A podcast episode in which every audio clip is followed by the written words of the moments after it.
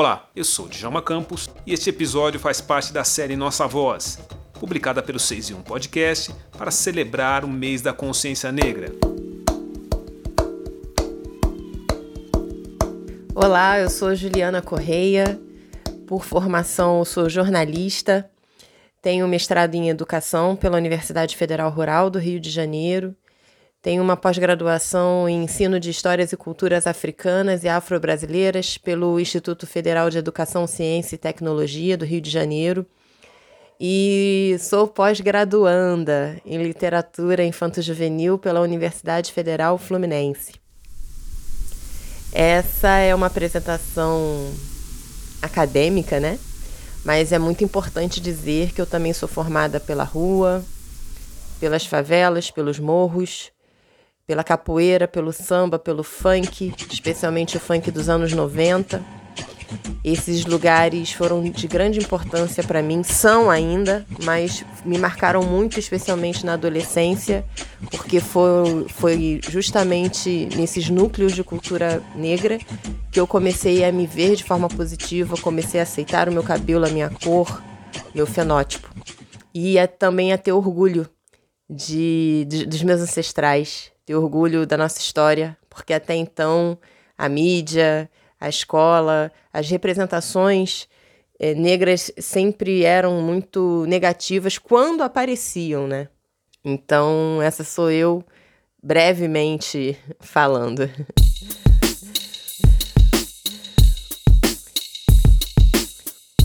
Eu sou escritora, eu sou contadora de histórias, eu sou nascida e criada em Vila Isabel, zona norte do Rio de Janeiro, e o mergulho nesse universo da contação de histórias é, foi inspirado pelo meu filho, Francisco Correia. Quando eu descobri a gravidez, eu fiquei muito preocupada com a questão do racismo e eu queria pensar formas, eu tentei pensar formas de educar o meu filho de maneira que ele se aceitasse. Eu queria que ele fizesse um percurso diferente do meu, né? Enquanto eu tive uma infância onde eu não me aceitava, onde o tal do auto ódio, né? Eu não queria que ele passasse por isso, eu não queria que ele só descobrisse quem ele é adulto. Então eu senti que pelas histórias, pelas narrativas, eu poderia proporcionar uma outra forma, né? Pelo lúdico eu poderia despertar nele assim um interesse por nossa cultura e, e o orgulho também, né, dos nossos ancestrais. E aí eu comecei a procurar as histórias que tinham, que eu tive acesso, né, na capoeira. Eu tive um, um grande mestre capoeira que foi Edivaldo Baiano, que era um mestre que todo fim de aula fazia a gente sentar em roda e danava a contar histórias pra gente, né? E um grande contador de histórias.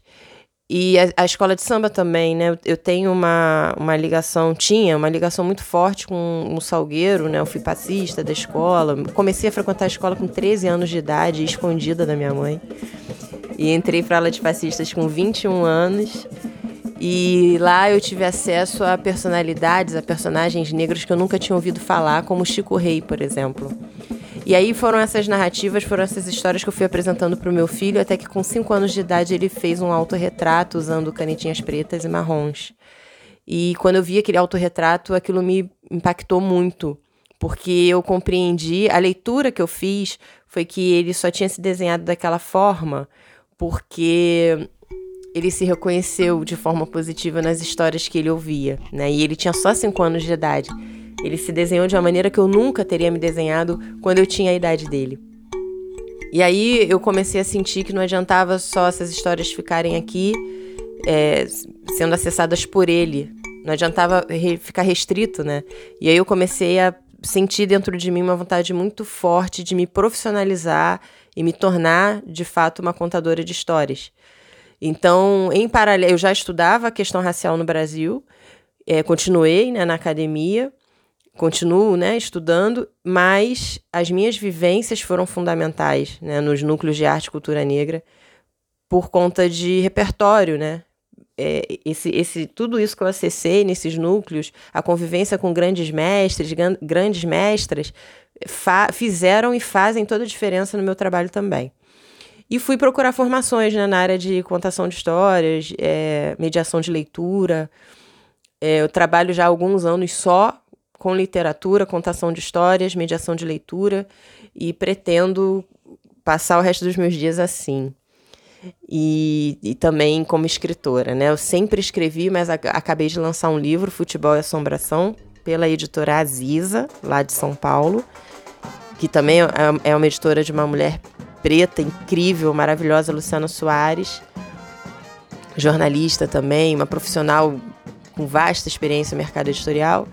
Um livro que é ilustrado pelo Alexandre Silva e que coloca em evidência o, o protagonismo infantil negro da favela, crianças muito criativas, muito inteligentes, que se organizam lá para brincar, para jogar futebol no, no Morro do Salgueiro dos anos 50, dos anos 1950 e elas próprias também se organizam para resolver um determinado perrengue, uma determinada situação que acontece com a bola, né? Ao longo do jogo, enfim. Comprem o um livro. a importância da ancestralidade na minha vida é o entendimento de quem eu sou, de onde eu vim. Quando a gente conhece a nossa história, quando a gente sabe de onde vem, fica mais fácil determinar para onde ir também, né? E, e, você ter a autodeterminação é algo que a colonização é, nos tirou, né, ao longo dos séculos. O, o, racismo, né, o processo de escravização. Então, é cada vez mais importante a gente conhecer de fato as nossas histórias, os nossos verdadeiros heróis, heroínas, é, os, as narrativas que a história oficial não traz, os fatos que a história oficial não traz, porque isso vai nos formando, né?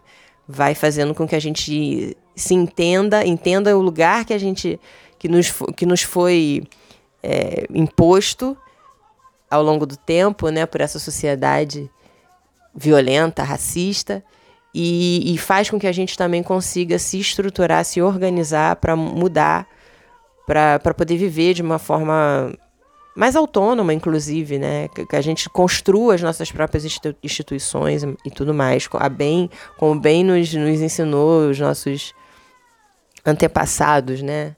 Os quilombos são um grande exemplo disso. A busca pela ancestralidade definiu, sim, a minha trajetória profissional. E o start veio com meu filho, né? Como eu, como eu narrei. É, com, eu já tinha muita vontade de trabalhar de maneira com algo que fosse favorável ao nosso povo. Eu, eu sempre trabalhei, apesar de jornalista, eu sempre trabalhei em áreas comerciais, em área, na área comercial. Eu sempre trabalhei em loja, eu já fui secretária, recepcionista. E eu, eu era muito infeliz nesses, nesses ofícios, né? Eu, eu queria fazer algo que eu sentisse que sim, estou trabalhando, estou ganhando meu dinheiro, mas também estou possibilitando é a transformação pela mente, né? Pela cultura, pela arte. E aí, eu, com o meu filho, eu fui sacando que as histórias eram esse caminho. E as histórias ancestrais. As histórias que estão preservadas pela tradição oral. Tanto dos povos africanos do continente, quanto dos povos africanos na diáspora, né? Porque essa perspectiva também é muito importante a gente não perder. A gente se entender como continuidade, né? Continuação dessas, desses povos que foram arrancados de lá e trazidos à força para cá. A ancestralidade impulsiona a minha vontade de realizar o trabalho que eu já realizo, né, que é o Baobazinho, um trabalho itinerante que alia arte, memória e educação a partir dos contos da tradição oral africana e da diáspora negra. Eu não penso em nada no Baobazinho que não seja partindo das narrativas ancestrais, das, das histórias do nosso povo, do povo negro. É, eu já conheci Cuba, eu já, tive, eu já tive a oportunidade de ir a Cuba em 2013. Cruzei toda a ilha, inclusive. Eu fui de Pinar del Rio até Santiago de Cuba, até Baracoa. É, foi uma experiência incrível, mas na época eu ainda tinha interesse pela, pela história da Revolução Cubana e tal, então eu não estava ainda mergulhada como eu tô hoje. Eu já estava mergulhada na questão racial, mas não como hoje, né? Eu ainda não tinha conhecido a afrocentricidade, por exemplo, né? Alguns paradigmas que foram determinantes assim também para o baobazinho, né? E então a minha viagem, ela, eu, eu obviamente conheci muitos espaços pretos, né? Cuba tem um. A, a cultura afro-cubana é riquíssima, mas eu pretendo, quem sabe, um dia voltar. Eu quero muito voltar a Cuba e voltar mais focada especificamente nas histórias dos meus ancestrais de lá. É, eu já estive nos Estados Unidos também, tive a oportunidade de apresentar minha pesquisa de mestrado num, na conferência Anta Diop, na Filadélfia, em 2018. Mas eu aproveitei para ir a Nova York e conhecer o Harlem e o Brooklyn. Estive também em Washington, D.C. Fui ao Museu da História, da, Museu da História e Cultura Afro-Americana. São seis andares de museu com toda a história, quase toda a história do povo negro nos Estados Unidos. Foram foram experiências incríveis, mas eu tenho muita vontade também de ir ainda a alguns países aqui da chamada América Latina, né? Quero conhecer Colômbia e eu já estive na Argentina também, mas na Argentina eu fui pelo carnaval, fui desfilar no carnaval que existe lá. E eu tenho muita vontade de ir a muitos países africanos, muitos. Não vai dar para dizer tudo aqui. então, se eu tenho hábito ou costume, que eu acredito ter vindo dos meus ancestrais, eu acredito que é o gosto pelo samba. Eu acho que o, o gosto pelo tambor de crioula, do, o coco, porque meu pai e minha mãe, eles são pernambucanos, mas eles não são da música, eles não são da dança. Meu pai gosta muito de forró, meu pai gosta muito de, é, da chamada música brega, né? Minha mãe também. É outra, outra vertente, assim. Mas eles não são sambistas, eles não são. Eles não circulam por esses ambientes da chamada é, cultura popular. Eu não gosto desse termo, mas enfim. É, eu já sou muito muito envolvida, assim, me chama muito, me é, é, inclusive, depois que eu rompi com escola de samba, eu saí de escola de samba, eu me afastei em 2009, eu continuo sambista, eu sou figura fácil em várias rodas de samba, quer dizer, agora não por conta da pandemia, mas eu frequento muito as rodas de samba do subúrbio e da zona oeste aqui do Rio de Janeiro, e, e, é onde eu me encontro, assim, onde eu me sinto muito bem. Essas rodas de samba de rua, roda de samba de bar, não é. Não tô falando de show montado, não. Tô falando dessas rodas de quintal, de fundo de quintal mesmo. Eu gosto muito. E essas rodas também de, das chamadas danças populares, né? De coco, de jongo, tambor de crioula, eu também adoro. E eu acredito que isso tem muita relação com a ancestralidade.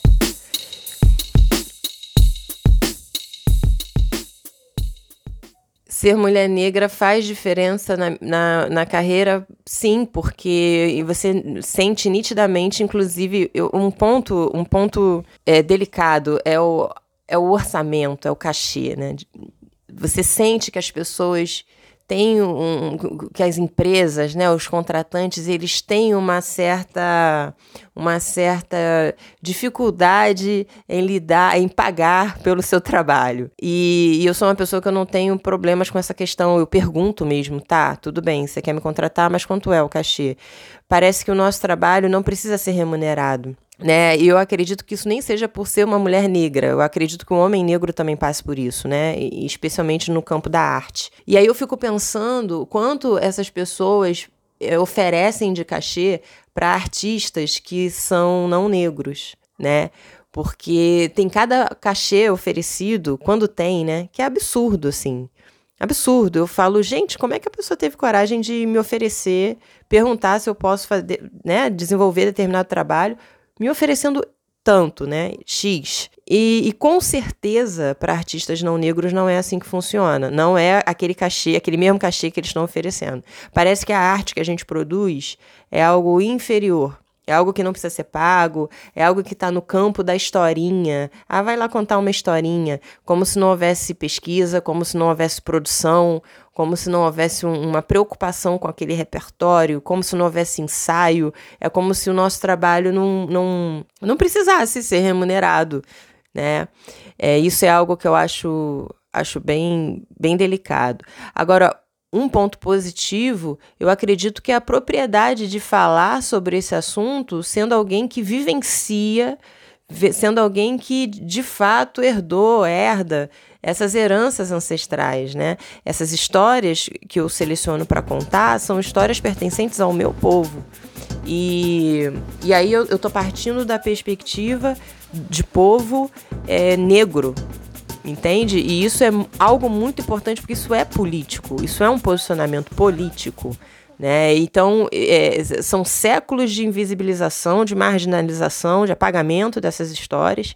Então, quando a gente, quando nós, pessoas negras, né, mulheres e homens negros, quando a gente traz essas narrativas, quando a gente seleciona esse repertório para contar, quando a gente entra em espaços é, privilegiados, privilegiados no sentido de é, lugares de referência aí, de arte, cultura, instituições né, que são referências nesse, nesse campo, é, a gente está rompendo, a gente está conseguindo quebrar é, esses séculos de apagamento, de invisibilização. Quando a gente conta uma história que foi escrita por nós, quando a gente ouve uma história que a gente aprendeu num terreiro, que a gente aprendeu é, na, na, capo, na, roda de capoeira, quando a gente ouviu um grande mestre, uma grande mestra contar, e ele te contou, ela te contou e te disse, vai, segue adiante, conta essa história também, é, isso é político.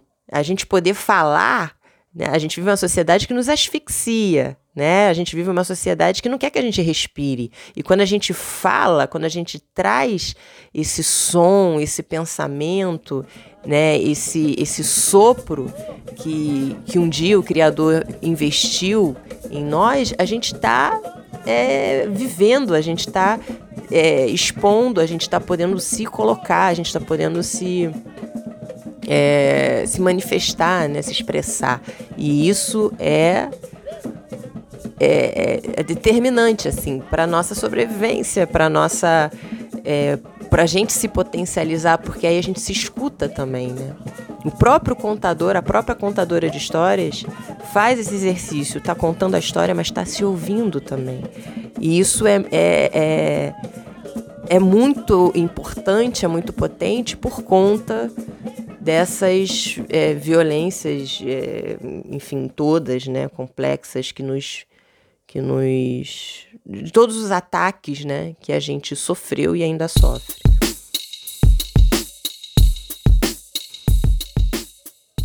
Obrigada pelo convite, Djalma, é um prazer estar aqui. Sigam o Baobazinho no Instagram.